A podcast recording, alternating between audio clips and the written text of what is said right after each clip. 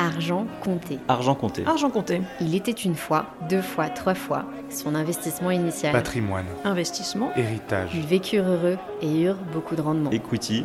Dette.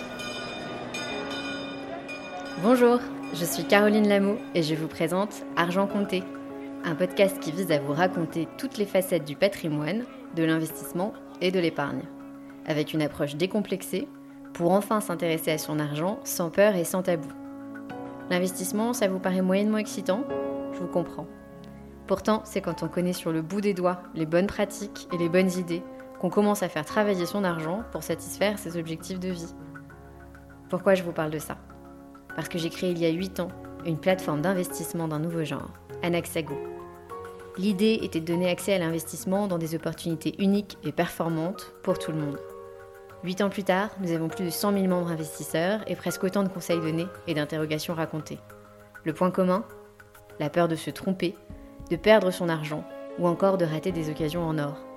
C'est pour ça que je lance Argent Compté, parce qu'il est temps de changer et de lever tabous et angoisses pour vous livrer à la fois les conseils des meilleurs experts, leurs meilleures pratiques et leurs bonnes idées, mais aussi explorer les biais cognitifs et les craintes liées de tout temps à l'argent.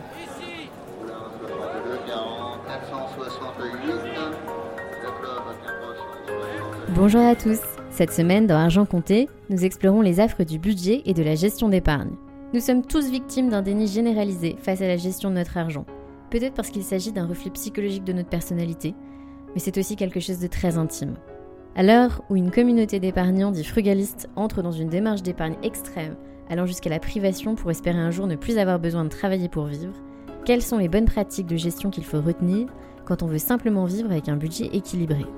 Comment faire face à ses propres défauts de gestion et quels outils choisir pour s'organiser au mieux J'ai le plaisir de recevoir aujourd'hui Johan Burkovic, le fondateur de Bankin, une application mobile créée en 2011 qui compte aujourd'hui plus de 4 millions d'utilisateurs et qui s'engage pour que gérer son argent devienne simple. Johan nous donne plein de bons conseils et de bonnes idées pour mieux gérer son argent. Quelle démarche entreprendre et comment obtenir des résultats très rapidement pour un budget optimisé.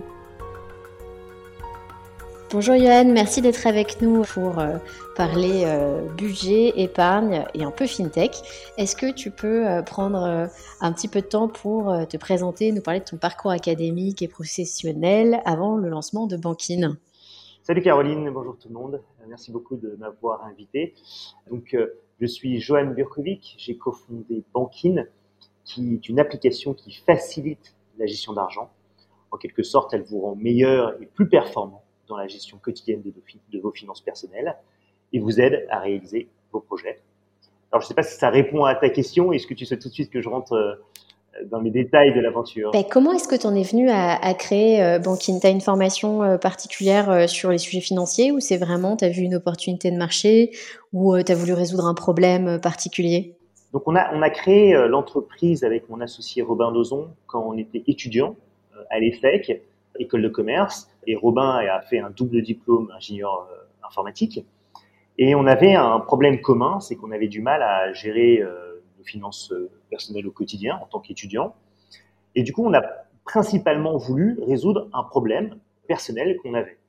Et en fait, en creusant le sujet, on s'est rendu compte que beaucoup de personnes dans notre entourage avaient le même problème. Je rappelle qu'en fait, on était en 2010 à l'époque, et que à ce moment-là, euh, beaucoup de personnes avaient euh, un téléphone, un smartphone dans la poche. C'était le début des applications, donc il commençait à y avoir pas mal de services qui étaient disponibles depuis le téléphone et qui étaient assez innovants.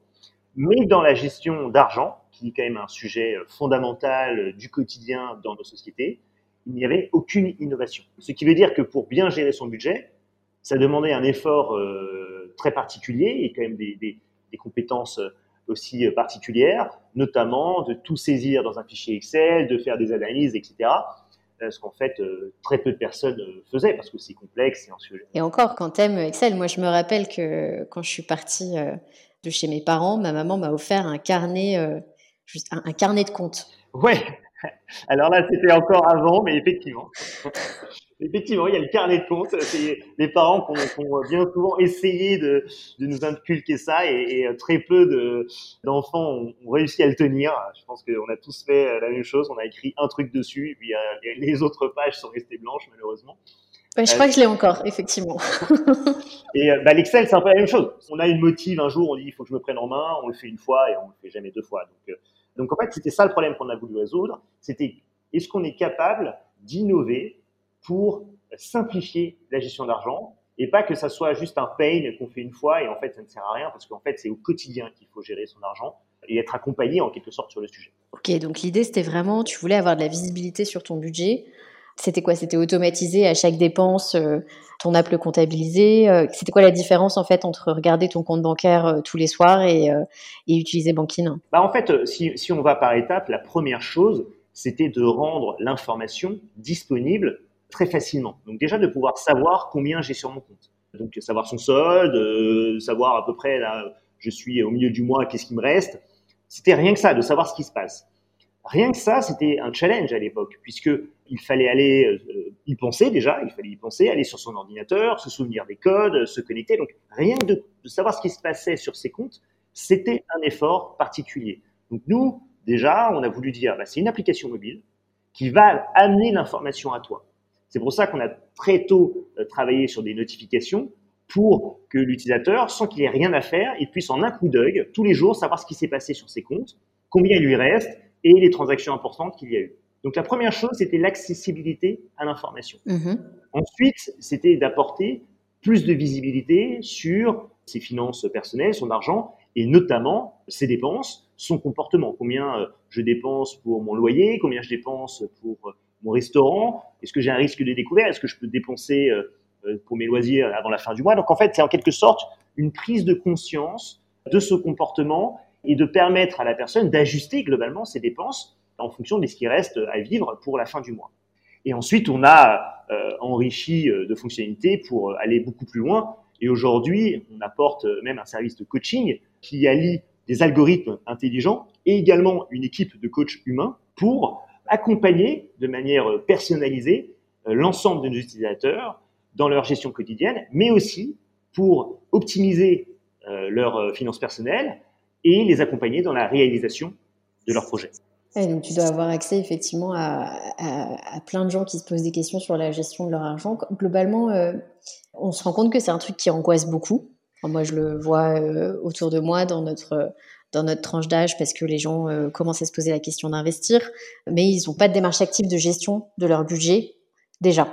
Donc un peu compliqué de passer par la case investissement quand t'as pas euh, cette première couche. Donc euh, pourquoi est-ce que ça les angoisse autant en fait ces trucs de je me mets en face de mes comptes, je regarde effectivement où est-ce que je dépense le plus et j'ajuste en fonction? Effectivement, c'est un sujet qui est souvent perçu comme complexe, anxiogène, ennuyeux alors que c'est essentiel dans notre quotidien. Et en fait, bien souvent, il y a une sorte de déni. Je ne veux pas voir ce qui se passe. Euh, voilà, moi je regarde, mieux je me porte. Peut-être aussi parce que c'est un sujet euh, psychologique, ça reflète une part de soi-même, son comportement euh, d'achat. C'est quelque chose aussi d'intime. C'est pas facile d'en parler, de se faire accompagner. On est bien seul en fait face à ce fardeau. Et en plus, je pense que c'est accentué par notre manière de voir le monde euh, en Europe et en France en particulier. On a relativement peu d'éducation financière mmh. dans notre, euh, voilà, dans notre parcours euh, éducatif. Et le fait que nous ayons la sécurité de l'emploi, le chômage, la retraite, la sécurité sociale, mmh. en quelque sorte, ça distille l'idée que dans tous les cas, l'État sera là pour moi et l'État est là pour gérer pour moi et que je n'ai pas, moi, à faire cet effort de prendre mes finances en main pour prévoir l'avenir. Ce qui est beaucoup moins vrai dans les pays anglo-saxons, qui eux n'ont pas assez de sécurité et du coup sont obligés, parce qu'ils ont une, forme d'insécurité, ils sont obligés de se prendre en main. Et en fait, plus on prend en main le sujet tôt, mm-hmm. plus en fait on prend euh, les bonnes habitudes et justement on prend les décisions qui vont nous permettre d'ouvrir un maximum de possibilités pour le futur.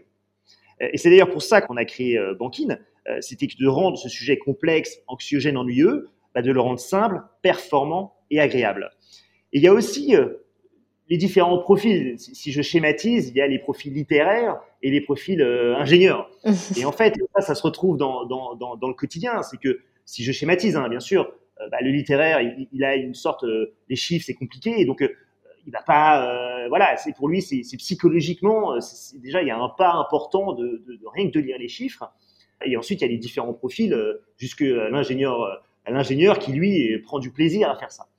Et donc, euh, alors que c'est euh, commun à, toute la population, il faut être capable de bien gérer ses finances pour, en quelque sorte, euh, réaliser ses projets et avoir le plus de possibilités et ne pas être contraint par une situation financière compliquée. Est-ce que c'est à ce moment-là que les particuliers téléchargent Banking enfin, à quel moment se situe la prise de conscience globalement? Dire il faut que ça y est, je me penche sur mes finances, il faut que je regarde, je sois plus à, pas forcément plus à cheval sur mon budget, mais que j'ai plus de visibilité là-dessus. Euh, c'est quoi la prise de conscience?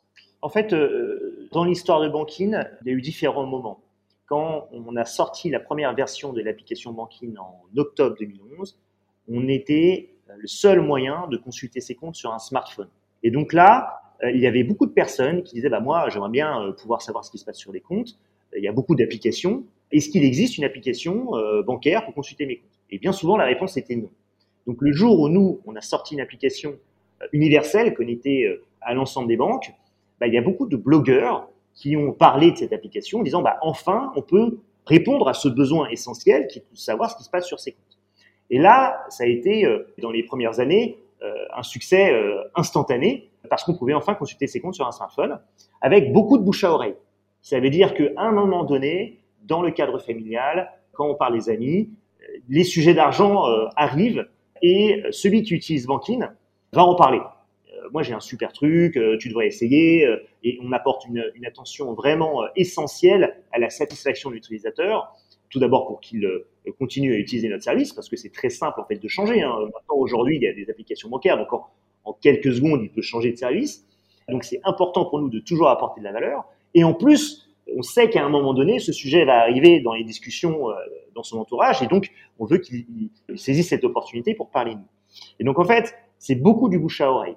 C'est principalement ça, de dire que quelque chose qui est anxiogène, euh, ennuyeux, complexe, je me sens seul, je ne sais pas comment m'en sortir, bah en fait, tu devrais essayer Banking. C'est simple, agréable, performant, et en plus, tu as un accompagnement, tu peux maintenant euh, en parler, euh, tu n'es plus très seul, alors que c'est quelque chose d'intime. Nous, on a aussi une, une sorte de positionnement qui est qu'on est indépendant. On n'est pas conflicté avec ta banque, on n'est pas euh, dans ton cadre familial, donc on est totalement indépendant. Donc on est en quelque sorte un tiers de confiance qui est là pour t'accompagner. C'est assez rare en fait que quelqu'un ait une étape dans sa vie où il se dise bon il faut que je, je télécharge Banking. Euh, c'est pas la, grande majorité. La grande majorité, c'est au détour d'une conversation où euh, ils naviguent sur l'App Store et se disent bah, ce serait pas mal que est-ce qu'il n'existe pas un outil pour qui va, qui me simplifier ça? C'est plutôt euh, basique comme besoin qui euh, initie en quelque sorte le téléchargement de notre application et euh, la, première utilisation. C'est ensuite, nous, notre travail de tirer le fil, d'arriver à, transformer quelqu'un qui vient juste voir ce qui se passe sur cette application et en quelque sorte de lui démontrer très rapidement la puissance de l'outil et la valeur qu'on va lui apporter au quotidien et également pour les prochaines années parce que en fait la gestion d'argent ça se fait au quotidien pour le futur. D'accord. Et donc euh, c'est des profils, euh, on est sur des, des, profils assez jeunes euh, qui sont au début de leur vie d'investisseurs, d'épargnants? On a vraiment, on a, on a fait l'étude hein, de, de, de, notre base sur les profils. On est assez représentatif de la population pour les utilisateurs français, bah, la, la, la population française. On a euh, du jeune étudiant comme nous à l'époque qui doit euh, gérer ses budgets de prêt pour éviter les découvertes ou les difficultés, euh, jusqu'au chef d'entreprise qui a neuf comptes bancaires, huit magasins avec une certaine complexité à gérer. Vraiment, on a tout. Hein. Il y a une population qui est un petit peu plus sur, surreprésentée. Donc, si on regarde les chiffres, la cohorte, la, population qui est un petit peu plus représentée que les autres, c'est globalement autour de 35 ans, urbain, 55% hommes, ce qui veut dire quand même qu'il y a 45% de femmes. Voilà, c'est un petit peu plus surreprésenté, mais on a également des jeunes de 16 ans et euh, euh, des personnes euh, plus âgées jusqu'à 85, 90 ans qui sont aujourd'hui utilisateurs de smartphones et qui ont besoin de savoir ce qui se passe sur leur compte. Et tu sens des, des différences de, de comportement d'un utilisateur à l'autre? Parce qu'il y a des études qui sont sorties et qui qui était d'ailleurs euh, ultra intéressante sur le sujet de l'accompagnement et euh, de la valeur de conseil. Qui était qu'aujourd'hui, quand tu avais plus de revenus, généralement, tu avais un meilleur conseil sur la partie de gestion de ton épargne et ton patrimoine. Ça te permettait d'avoir, euh, d'atteindre des, niveaux de performance qui étaient relativement plus élevés. Est-ce que vous, vous les sentez, ces différences dans la gestion du budget en fonction des revenus des utilisateurs? En fait, pour moi, la, la, plus grosse différence, elle est psychologique. C'est un peu ce que je disais tout à l'heure entre le littéraire qui veut pas regarder et l'ingénieur qui faisait tout dans Excel. En fait, c'est vraiment ça le plus, la plus grosse différence, qui est que nous, notre travail, c'est en quelque sorte de mettre tout le monde sur des bons rails, sur des bonnes pratiques de gestion, et ensuite de voir à quelle étape l'utilisateur est. Est-ce qu'il est à l'étape où il doit se constituer une épargne de précaution et en fait, c'était plutôt le littéraire qui voulait pas du tout regarder ou est-ce que euh, on à l'étape de quelqu'un qui euh, souhaite personnaliser vraiment l'outil, euh, aller dans le détail, avoir une, vraiment une, gestion très optimisée et performante, et en plus ou non, à voir si lui à quelle étape de vie il est, est-ce qu'il est à l'étape de constitution d'une épargne de précaution, ou est-ce qu'il a une complexité financière qui augmente, et c'est là où bien souvent, plus on a un patrimoine important, plus on a une complexité financière, et là, l'outil euh, permet en quelque sorte de répondre à, certaines problématiques. Et donc, nous, en quelque sorte, c'est de tout de suite, on a créé une méthode, hein, d'ailleurs, la méthode banking, de s'assurer que tous nos utilisateurs ont les fondamentaux et ensuite qu'on s'adapte en fonction bah, euh, de l'étape de vie de l'utilisateur, de ce qu'il souhaite faire et de la complexité financière et du patrimoine de la personne. En revanche, nous, on est tout de même très grand public. Ça veut dire que quelqu'un qui a vraiment un patrimoine important, qui se pose des questions euh, d'une très grande euh, complexité ou spécificité, on ne sera pas capable de répondre à l'ensemble de ces demandes. On sera capable d'y répondre une partie, parce qu'on apporte tout de même un outil qui est simple, performant pour avoir une vue de tous ces avoirs. En revanche, on n'est pas euh, un banquier privé, on n'est pas un gestionnaire de patrimoine.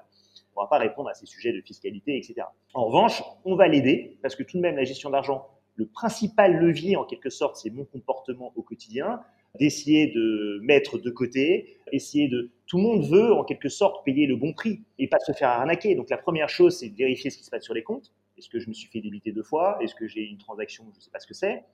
Payer le bon prix, c'est-à-dire est-ce que je peux économiser sur mon assurance emprunteur, sur mon énergie, etc. Donc en quelque sorte, il y a une sorte d'arbitrage qu'on peut faire sur chaque poste de dépense pour augmenter le taux d'épargne. Et ensuite, en fonction de l'étape de vie de l'utilisateur, bah, est-ce que cette épargne-là doit rentrer dans une épargne de précaution, qui est à peu près, euh, si schématise, trois fois le salaire? Est-ce que c'est déjà pour constituer une épargne pour un projet? Est-ce qu'il est court terme, long terme? Ou est-ce que c'est là, je rentre dans des hauts patrimoines et j'ai besoin d'un accompagnement beaucoup, beaucoup plus expert? Et dans ces cas-là, nous, euh, il faut qu'on passe la main à quelqu'un dont c'est le métier.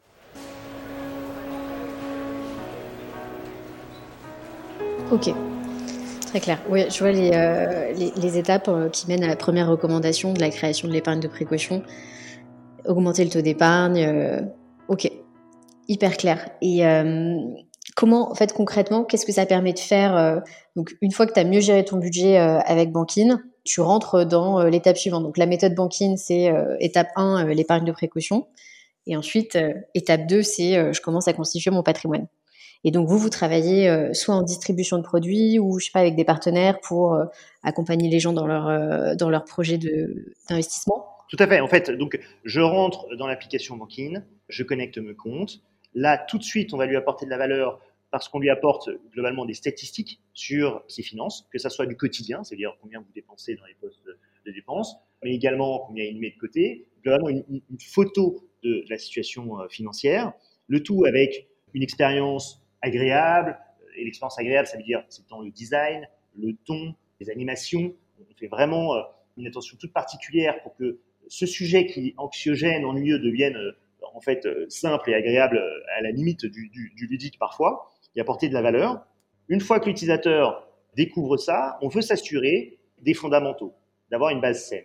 La première chose, c'est que bien souvent, on peut dégager des économies importantes en challengeant ses fournisseurs l'énergie, la banque, les telcos, l'assurance, le crédit immobilier. Si je renégocie par exemple mon crédit immobilier, je peux économiser 10-15 000 euros, euh, voire plus.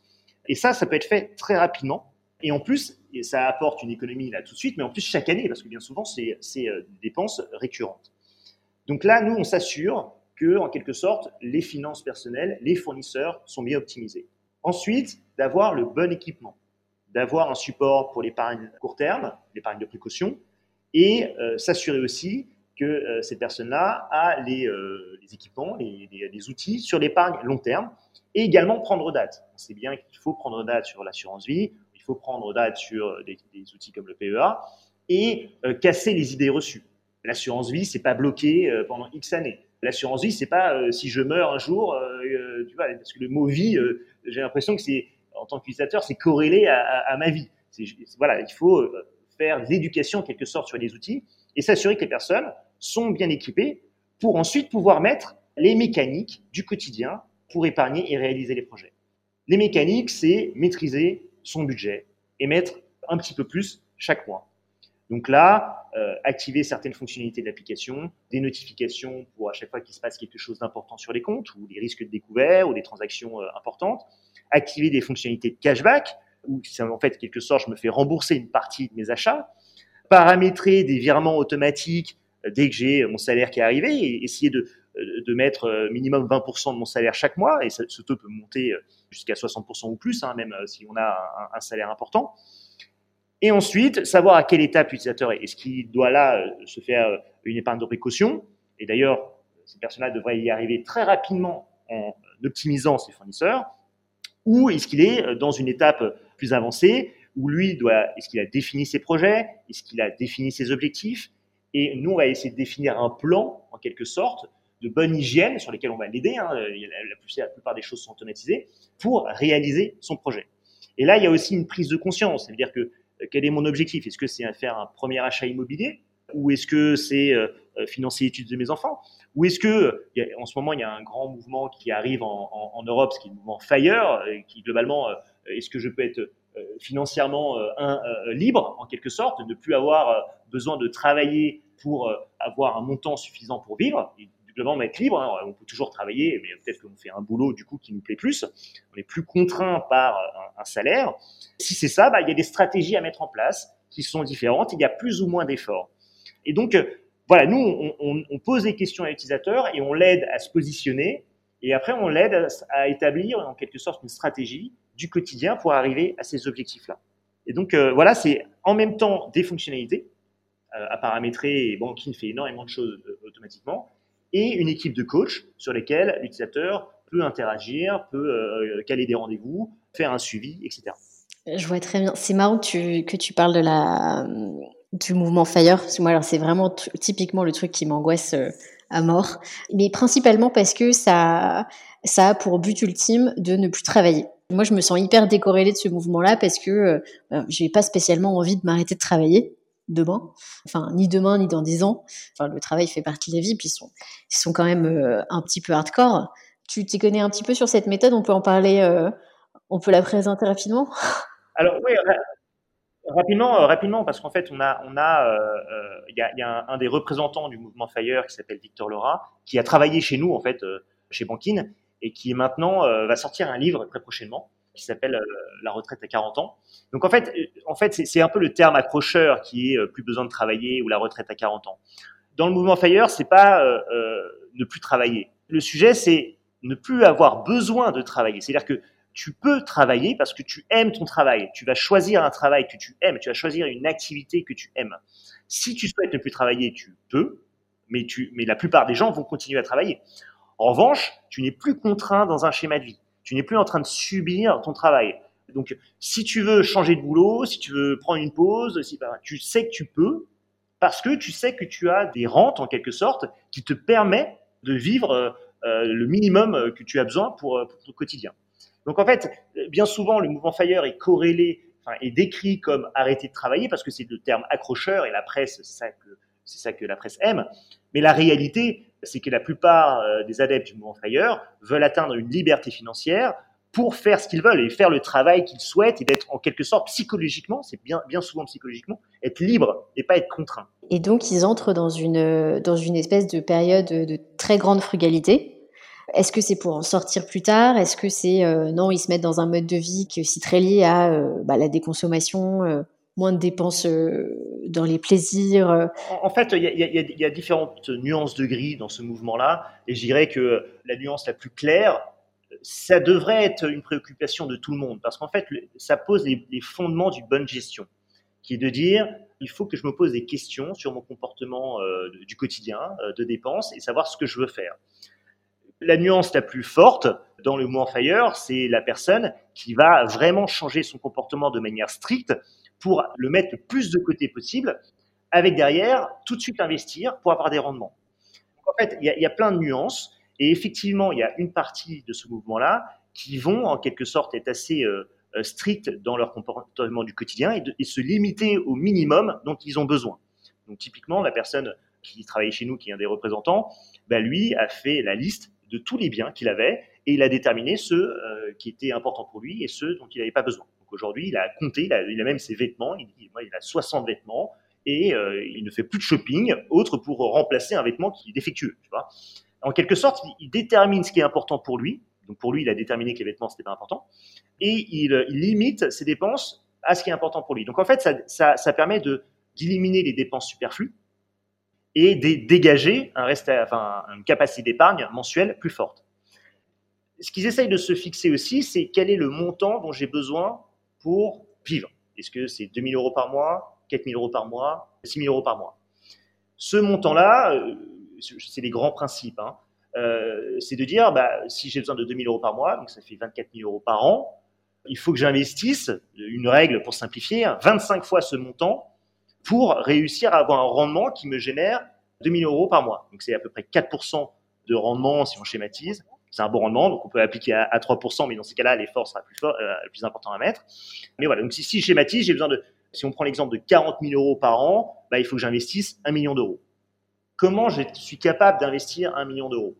Déjà, euh, il faut que j'arrive à mettre de côté pour pouvoir investir, et il faut que je bénéficie d'effets de levier. Et donc là, le crédit est extrêmement essentiel dans ce mouvement-là parce que ça permet un effet de levier et ça permet d'investir sur quelque chose qui va, euh, dans le futur, apporter des rentes. Donc là, l'investissement immobilier arrive très tôt, en fait, dans, cette réflexion-là. C'est de se dire, je vais mettre de côté 100 euh, euros, 200 euros, 1000 euros, en fonction de, l'effort que je fais moi sur mon comportement et mon salaire, et je vais adapter mon comportement pour augmenter ma capacité d'emprunt. Donc euh, il y a certaines règles, éviter les découverts, montrer qu'on est, on a un comportement sain et qu'on sait, se constituer une épargne, et investir dans un euh, logement locatif qui fait que bah, à terme, ça va me rapporter des rentes. Il y a également la bourse dans le mouvement Fire, et parce que c'est un mouvement en plus qui, vient des pays anglo-saxons qui eux investissent très tôt en bourse parce que justement il n'y a pas de plan de retraite. Donc en fait c'est l'investissement en bourse qui va en quelque sorte constituer un montant euh, qui sera euh, utilisé au moment de la retraite. Donc j'investis en, bourse très tôt et euh, globalement je réinvestis constamment en bourse. La bourse a des hauts et des bas, mais si on regarde les courbes sur le long terme, parce que c'est un, investissement long terme, bah, ça, monte. Il faut juste, voilà, que le jour où on a besoin de l'argent, que ce soit pas dans un point bas. Mais globalement, euh, sur des courbes long terme, on voit que ça monte. Donc, il y a un mix de bourse, un mix euh, d'investissement euh, immobilier, et ensuite il y a d'autres mécanismes, mais déjà si on fait ça, ça permet de se constituer un rendement. Et pour constituer ce rendement, dans tous les cas, la base, c'est d'avoir une hygiène plus ou moins stricte du quotidien pour dégager plus d'épargne chaque mois. Ouais, c'est ça. Et c'est exactement le truc qui est hyper difficile à mettre en place. Moi, je le vois un petit peu, tu vois, avec euh, avec nos équipes et parce qu'on se pose euh, on pose la question aussi de savoir euh, quels sont nos objectifs dans 10 ans, dans 15, dans 20 ans, parce que ça permet aussi de déterminer ta stratégie d'investissement en fonction de ce à quoi tu aspires à 40 ou 50 ans. Parce que tu as celui qui veut vivre des revenus de 5 petits appartes à Marseille, tu as celui qui veut avoir monté sa boîte, tu as celle qui voudra reprendre des études parce qu'elle a envie de se former dans tel sujet. Et on sent que mettre en place des comportements d'épargne différents, en fait changer son comportement, ça prend bien deux ans. C'est pas un truc qui est euh, complètement automatique. Est-ce que c'est euh, une chose que vous voyez un petit peu chez vos chez vos users ou pas du tout? Ben, en fait, c'est la, la, mission que nous on se fixe. Hein, c'est que euh, si tu es tout seul, pas accompagné, effectivement, ça peut être long, douloureux, découragé. Et nous, globalement, avec Bankin, notre objectif, c'est que dès la première utilisation, on ait un gain on est un gain parce que tu prends conscience très rapidement de ton comportement, qu'on te met des mécaniques de fonctionnalité qui permettent de changer ton comportement sans t'en rendre compte, parce qu'on t'envoie des notifications. Donc, cette notification qui te dit, là, il y a 200 euros qui est passé sur ton compte ou euh, tu as, un risque de découvert, cette information est importante parce qu'elle va changer ton comportement. Donc, très vite, ton comportement change parce que les fonctionnalités t'amènent à ça. Ensuite, on optimise tes factures. Et là, euh, tous nos users vont économiser plusieurs centaines d'euros, voire des milliers d'euros. Donc tout de suite, on dégage un reste, euh, une épargne importante. Et ensuite, parce qu'on a des mécaniques, notamment euh, le cashback, qui permet de récompenser. Et donc en fait, on permet de changer les, comportements très rapidement. En revanche, ce qui est vrai, c'est qu'en fonction de l'objectif, et c'est là où il y a les nuances de gris du mouvement FIRE, est-ce que je veux me constituer une rente de 4000 euros par mois? Et c'est là où tu as, touché un point important. Tu disais, il y en a qui veulent créer une entreprise. Bah, le fait d'être libéré financièrement permet psychologiquement de se lancer dans des projets euh, plus à risque comme la création d'entreprise. Donc c'est là où, pour moi, le mouvement FIRE et, le fait d'arrêter de travailler est décorrélé. Mais globalement, est-ce que je veux avoir des rentes de 4000 euros où là, il va falloir que je fasse plus d'efforts? Et là, ça peut prendre du temps vraiment de, changer son comportement, de se dire je vais renier sur certains de mes plaisirs, ce qui n'est pas évident. Hein. Ou alors, il y a l'autre nuance de gris qui, est beaucoup plus claire, qui est de dire moi, je ne veux pas renier sur mes plaisirs, euh, je suis content là, moi, avec ma situation, j'ai pas besoin de me fixer des objectifs ambitieux. En revanche, on va tout de même optimiser ta gestion de finances personnelles et t'assurer que tu dépenses ce dont tu as envie au bon prix sans euh, voilà euh, avoir des choses que tu pourrais optimiser qui ne changent pas globalement ta manière de consommer de, ton comportement. Je prends un exemple très simple, hein, l'énergie, chauffage, gaz chez toi. Tu peux faire des économies de plusieurs centaines d'euros par an. Tu as toujours le même chauffage et gaz chez toi. Donc en fait, il y, a certaines choses comme ça où ça ne change rien dans ta vie. En revanche, ça permet de dégager des économies et ensuite essayer de te mettre des mécaniques pour euh, t'aider à, fluidifier cette épargne, c'est-à-dire que cette épargne, si elle reste sur un compte courant, ça sert pas à grand-chose. Donc, il faut la mettre sur des, supports d'épargne où là, bah voilà, tu fais vivre euh, ton épargne, ça te rapporte tes rendements en fonction, évidemment, plus tu as d'épargne, plus tu as de rendement, mais au moins on te fait vivre le truc sans que tu aies besoin de te poser de questions. Donc, il y a les personnes qui n'ont pas envie de se poser de questions et on les respecte, il n'y a pas de problème, mais tout de même l'application va aller au, au plus loin possible sans que la personne ait d'efforts à faire, jusqu'à des personnes qui, eux, sont dans une démarche euh, du mouvement Fire, veulent aller vraiment euh, beaucoup plus loin. Et là, bah, on est un outil qui facilite en quelque sorte ça.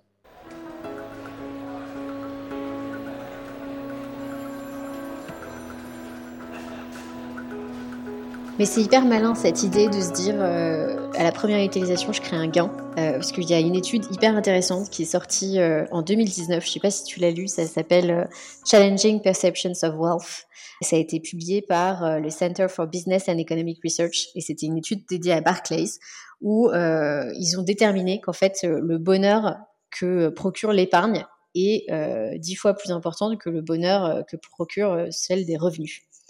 Et que du moment où ton épargne augmente de 10 points euh, de pourcentage euh, tous les ans, tu es de plus en plus heureux. À la fois parce que ça, en fait, parce que ça joue sur euh, bah, les trois dimensions du, du bien-être, tu es bien émotionnellement, tu te sens plus fier de ta vie en fait. L'évaluation que tu fais de ta vie, ta satisfaction de, de vie est renforcée et ton estime de toi est renforcée par cette épargne qui est constituée. Tout à fait. Et tu deviens accro à ce truc-là à dire bah ouais je, je veux rester dans cet état-là et donc c'est vrai que si dès la première utilisation tu te retrouves à faire euh, un, je sais pas 10% euh, d'économie euh, même enfin même sur des petits montants tu as envie de continuer quoi mais en fait nous c'est ce qu'on fait et, c'est que tu utilises Banking et rapidement si tu suis nos recommandations tu vas avoir des virements sur ton compte nous on fait des virements voilà où on te rétribue une partie de la valeur une partie de l'économie où tu vois un virement arriver de 50 euros, 100 euros. Et globalement, c'est parce qu'on optimise tes comptes il y a des mécaniques de cashback et en fait, tu vois l'épargne, tu le, tu le perçois, c'est quelque chose de tangible. Et derrière, on te dit, bah voilà, tu peux le mettre de côté. Euh, et donc, en fait, toute cette mécanique, ça te donne une satisfaction, tu as l'impression d'être meilleur. Et globalement, euh, si je reprends les profils, quelqu'un qui, euh, pour elle, cette personne-là, les finances, c'était vraiment le calvaire, les maths, etc. etc. Et, et, de, et de tout de suite voir qu'en fait, je suis capable, de manière simple, sans que ça soit douloureux, d'être meilleur dans ma gestion d'argent, ça redonne de la confiance et ça augmente la satisfaction. Et j'ai enfin l'impression que je vais pouvoir réaliser des choses. Parce qu'au final, quand à un moment donné, je dois acheter un bien immobilier, euh, je dois voilà acheter une voiture, euh, j'ai des enfants, il faut que j'assume. Il faut être capable de se prendre en main. Et donc nous, juste, on, démystifie ça. Tout le monde est capable. On est là pour t'aider. Il y a des actions très concrètes qui vont avoir un changement visible sur euh, sur tes comptes et tu vas y arriver. Il n'y a pas de problème. Donc vraiment, c'est de c'est de rendre le truc simple, agréable, performant et ensuite, toi, tu, euh, en fonction de, ce que tu veux faire, bah, tu ajustes euh, plus ou moins l'outil en fonction de ce que tu souhaites. Mais tu peux ne, quasiment rien faire. Euh, l'outil va s'en charger pour toi et ton comportement, sans t'en rendre compte, va changer. Il faut que j'essaye Bankin. Bah, j'espère bien. Parce que moi, de, depuis que tu m'as dit que sur le mouvement Fire, là, Victor a décidé que les vêtements n'étaient pas importants pour lui, je me sens d'autant plus loin du mouvement. Ça, moi, ça, ça, fait penser à, à Alicia qui partage ma vie, qui me dit moi, pour moi, le shopping, c'est constituer un patrimoine. Donc là, on a vraiment des, visions différentes. Euh, mais effectivement, il faut que tu sois utilisateur. Sache qu'il y, a déjà plus de 4 millions de personnes qui euh, bénéficient de banking en Europe, euh, dont 1 million d'utilisateurs actifs en France. D'accord, ok. On sera ravis de t'accueillir. Est-ce que toi, tu es un utilisateur actif de Banking, toi? Ah bah, Très, très actif. Très, très actif parce qu'en en fait, je gère les comptes de l'entreprise avec. J'ai tous les flux de l'entreprise qui passent dans Banking. Je gère mes comptes perso et j'ai plusieurs comptes parce que j'ai suivi les recommandations de la méthode banking et du coach. Donc j'ai optimisé mes fournisseurs, j'ai un, compte de banque en ligne, j'ai euh, un spécialiste de l'épargne pour euh, l'assurance vie. J'ai aussi, euh, moi j'ai une, vu que je suis entrepreneur, j'ai une petite entreprise qui gère globalement mes rémunérations entre mon travail chez Banking et, mon travail, parce que je suis pas en CDI, donc mon travail perso, donc c'est une holding globalement. Donc j'ai tous ces comptes-là qu'il faut que je gère. Donc moi, déjà, rien que d'avoir tous ces comptes au même endroit et d'avoir une vision claire de ce qui se passe, de maîtriser, c'est essentiel. Donc c'est plusieurs fois par jour. Ah bah, tu vois, hyper intéressant parce que moi, ça fonctionne, euh, je fonctionne pareil avec une petite holding euh, qui facture euh, sur, sur mes mandats. Donc ça pourrait être hyper intéressant. Donc toi, tu es le premier client actif de, de Banking, on va dire. Est-ce que, donc c'est vraiment un sujet qui t'intéresse, est-ce qu'il y a aujourd'hui si tu devais refaire euh, certains choix d'investissement, d'épargne à 20 ans ou à 30 ans, bon, à 30 ans, c'est quand même, euh, c'était quand même il n'y a pas très longtemps, mais si tu devais refaire des choix d'investissement ou d'épargne à 20 ans, est-ce qu'il y a des choses que tu changerais? Écoute, déjà, moi, j'ai, euh, j'ai pas mal été contraint parce que quand on a créé l'entreprise, on était étudiant, on n'avait pas d'argent, on n'a pas été payé pendant deux ans, donc je me suis endetté pour vivre et pour créer la boîte. Après deux ans, on a enfin pu lever des fonds parce qu'il faut savoir c'est qu'en 2010, le mot fintech n'existait pas l'open banking, la DSP2, la directive qui encadre nos activités n'existait pas. Donc tout le monde nous disait mais ce que vous faites euh, c'est euh, pas possible, c'est illégal, euh, c'est dangereux. Enfin il y avait plein de, de, de, fantasmes sur notre activité parce que tout de même nous on se connecte au compte bancaire pour pouvoir euh, faciliter la gestion d'argent. Donc pendant deux ans on n'a pas pu lever de fonds, on n'était pas payé on s'endettait. On a fait une première levée de fonds de 400 000 euros après deux ans. Ça nous a permis de nous verser un, tout petit salaire, hein, parce que ce qu'il faut savoir, c'est que quand on a une entreprise fintech, B2C, déjà de vivre deux ans sans rien, c'est exceptionnel. Euh, de lever 400 000 euros, quand on voit, je vois aujourd'hui des montants levés sur un PowerPoint, on n'est pas du tout dans le même écosystème. On s'est mis des tout petits salaires qui, euh, enfin, euh, permettaient de vivre. Moi, je, me souviens, je crois qu'à un moment donné, j'étais comme un planeur, en fait. C'est que tous les mois, bah, j'avais de moins en moins de compte sur, d'argent sur mon compte. Et je crois que le jour où où je me suis versé un premier salaire, il me restait 10 euros. Donc j'étais vraiment, euh, je commençais à toucher, tu vois, la cime des arbres avec mon planeur. Et là, j'ai pu enfin remettre les, gaz. Donc euh, ensuite, j'ai dû rembourser mon emprunt. Donc en fait, euh, j'étais juste à, monitorer mon budget pour honorer des échéances. On a fait une autre levée de fonds deux ans après d'un million d'euros. Donc là, ça nous permet aussi d'embaucher des personnes et d'augmenter un petit peu le salaire, parce que j'avais en même temps mon emprunt pour la boîte et mon emprunt d'étudiant, euh, parce que je, me suis endetté pour euh, financer mes études. Et une fois que la directive européenne qui encadre notre activité est passée, là, on a eu accès au fonds d'investissement classique, et là, on a levé 7 millions, puis 20 millions. Et ça arrivait relativement pas retard, ça arrivait 6 ans après euh, la création d'entreprise. Donc en fait, pendant de nombreuses années, moi, j'étais contraint. Je ne pouvais pas investir, c'était juste rembourser mes dettes. En revanche, depuis que maintenant j'ai un salaire qui est parfaitement confortable euh, par rapport à, ce que je fais, je pense que j'aurais dû plus rapidement investir euh, dans l'immobilier, je pense, euh, ce que je n'ai pas du tout fait. J'ai investi dans l'assurance vie très tôt. J'ai pris date, j'ai même pris date sur, évidemment sur le PEA, mais j'aurais dû investir plutôt dans l'immobilier, ce que je n'ai pas fait et ce que je commence à faire aujourd'hui. Donc voilà, c'est pour répondre à la question, je pense que j'aurais dû investir dans l'immobilier depuis, depuis 4 ans c'est là où j'aurais pu commencer à investir d'ailleurs. On a cette phrase, nous, euh, au bureau, en fait, qui est une phrase que, je sais pas, j'avais dû mettre un jour sur une plaquette et qui dit, bah, en fait, le bon moment pour investir dans l'immobilier, c'est toujours il y a cinq ans. Donc, euh, quand tu commences à te poser la question, euh, vas-y. Donc, c'est un peu le, le, le trigger. c'est ça, c'est ça. Mais, mais surtout qu'en fait, moi, je n'avais pas la possibilité d'investir avant et j'ai commencé à avoir la possibilité d'investir il y a il y a 4 ou 5 ans, et c'est là où j'aurais, dû le faire, même de manière très très modeste, parce qu'en fait, avec le levier de l'emprunt, c'est quand même euh, un levier assez puissant. Après, en tant qu'entrepreneur, c'est pas sûr qu'au final, euh, j'aurais eu la possibilité d'emprunter. Ça, c'est une autre histoire. Mais au moins, j'aurais dû faire la démarche, et si c'était pas possible, c'était pas possible. C'est vrai qu'en tant qu'entrepreneur, il y a toujours ce sujet euh, un peu touchy où on n'est pas sûr d'avoir accès au même effet de levier sur la dette bancaire, mais sur les autres, en tout cas moi sur les profils de mes potes qui se posent la question et qui sont salariés, je me dis mais c'est, enfin c'est limite un péché de pas, c'est pas jouer sur l'effet de levier, mais en fait profiter de cet effet de levier. Ah, c'est sûr, c'est sûr, clairement. Toi aujourd'hui, quel est le meilleur conseil d'investisseur ou d'épargne qu'on t'ait donné? Ou le conseil que tu donnes systématiquement, si tu, devais en donner qu'un? Enfin, Pour moi, c'est vu qu'on est un outil du plus grand nombre, donc moi je pense vraiment à, la population euh, générale, pas aux plus fortunés. Pour moi, il y a deux réponses. Il y a la population générale, qui est 99% des gens, et les 1% les plus fortunés. Pour 99% euh, des gens, le meilleur conseil, c'est justement de maîtriser son budget pour se constituer une épargne. Parce qu'en fait, d'épargner 100 euh, euros, 200 euros par mois, c'est beaucoup plus important que les 1% euh, de rendement que tu vas essayer de gratter dans les différents choix d'investissement que tu pourrais avoir. Donc il faut que tu mettes de côté et ensuite que tu le mettes sur un support. Une fois que tu as fait ça, déjà c'est ce qui va y avoir le plus d'impact sur ton épargne. Une fois que tu as sur ton épargne, là tu peux passer l'étape d'investir dans l'immobilier, d'investir en bourse, etc. Mais Vraiment, ce qui a le plus d'impact, c'est de mettre de côté tous les mois et en quelque sorte bah, d'avoir un outil qui t'aide à faire ça pour pas que ça soit euh, douloureux. Si je prends ensuite la réponse d'une manière où quelqu'un qui a déjà une certaine sophistication euh, financière ou qui a peut-être un peu plus d'avoir, bah, le, le, le, meilleur conseil, c'est de pas suivre ses émotions. En fait, c'est quelque chose pour être capable de, de, de, faire des bons investissements. En quelque sorte, euh, il faut pas forcément suivre ce que ton intuition te dit de te faire. Typiquement, il faut garder la tête froide. C'est plus facile à faire qu'à dire. Mais bien souvent, on dit il faut investir quand ça baisse et il faut vendre quand tout va bien. Ça, c'est facile à dire, mais la réalité, c'est que bien souvent, quand ça baisse, on a un stress et on dit putain, il faut que je vende.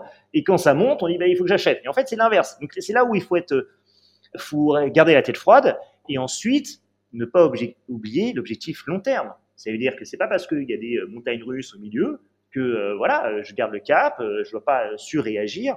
Donc en fait, vraiment, c'est de, de, garder la tête froide, ne pas prendre des décisions à chaud sur des coups de tête, essayer de garder l'objectif, d'être rigoureux et voilà, de diversifier, faire un peu d'immobilier, faire un peu de bourse et d'avoir une gestion saine au quotidien. Donc c'est un tout et en, en fonction de l'étape où tu es, il y a des choses qui vont avoir plus d'impact que d'autres. Et si on investit en bourse et que euh, voilà, tous les jours on regarde les cours, bah, il faut pas réagir à chaud parce que si on réagit à chaud, euh, c'est là où on peut euh, faire des bêtises. Quoi. Écoute, c'est hyper intéressant parce qu'on a, on a un épisode qui sera enregistré dans quelques semaines avec un neurologue qui va nous expliquer ce qui se passe dans la tête des gens quand ils perdent en bourse. Ah ouais, bah, là, je vois, bien, je vois bien la panique arriver et on prend des décisions irrationnelles, ça c'est sûr. Merci en tout cas pour ces conseils, Johan. On a bien fait le tour des sujets euh, liés au budget et à l'épargne, et euh, je te remercie. Dernière question, peut-être pour ceux qui aimeraient aller plus loin dans euh, cette problématique. Donc, tu as parlé du bouquin de Victor. Donc, on, répète, ça s'appelle La retraite à 40 ans et ça sort dans quelques mois, quelques semaines. Voilà, il est, en, relecture en ce moment. Victor me l'a gentiment communiqué pour avoir mon avis. Il va sortir chez Larousse. Et bien qu'on ne soit pas adepte du mouvement Fire, je pense que c'est euh, un concept intéressant à lire parce qu'en fait, il y a des bonnes pratiques de gestion qui s'appliquent à tout le monde. Et donc, euh, je trouve que c'est un, livre qui euh, se lit facilement, il est bien écrit, il rend simple des concepts compliqués, Victor euh, se livre beaucoup dans, dans les échecs parce que lui, il est, vraiment adepte du mouvement Fire, donc euh, il s'est en même temps contraint dans sa vie quotidienne et après, il a pris un maximum de risques. Et euh, maximum de risques, quand le Covid est arrivé, bah, ça a eu un impact. Typiquement, il, a, il avait investi massivement dans un espace de coworking. Bah, avec le Covid, l'espace de coworking, il est, il est, un petit peu moins rentable. Donc, comment vivre ça en fait? Il y, a, il y a vraiment un partage d'expérience, les moments difficiles sur quelqu'un qui veut maximiser euh, un maximum les effets de levier et, se contraindre euh, dans sa vie quotidienne. Donc même si on, ne veut pas aller dans ce mouvement-là, je trouve que c'est intéressant d'avoir cette réflexion, de prendre conscience et de voir après à quel niveau on veut l'appliquer. Donc euh, évidemment, c'est un, un, un, livre que je recommande. Tout d'abord parce qu'il est utile et qu'il est bien écrit, et en plus particulièrement parce que j'ai eu le, le bonheur de travailler avec Victor Laura, donc c'est un plaisir de, de pouvoir recommander son, livre. Ok, bon, bon, on va rester sur cette, euh, sur cette reco. Et si même moi, tu as réussi à me donner envie de le lire, c'est qu'a priori, ça va être bien. bah, écoute, tu m'en diras dès que, dès que tu l'auras lu. Merci beaucoup, Johan. À très bientôt. Merci beaucoup, Caroline. À très bientôt. Merci d'avoir pris le temps d'écouter ce nouvel épisode d'Argent Compté. Si vous avez aimé, n'hésitez pas à me le dire en laissant une note sur Apple Podcast, ça nous aide beaucoup. Je suis également joignable à l'adresse email caroline.argentcompté.com si vous avez des questions ou des idées, ou bien entendu via anaxago.com si vous avez besoin de conseils. A très bientôt pour un nouvel épisode.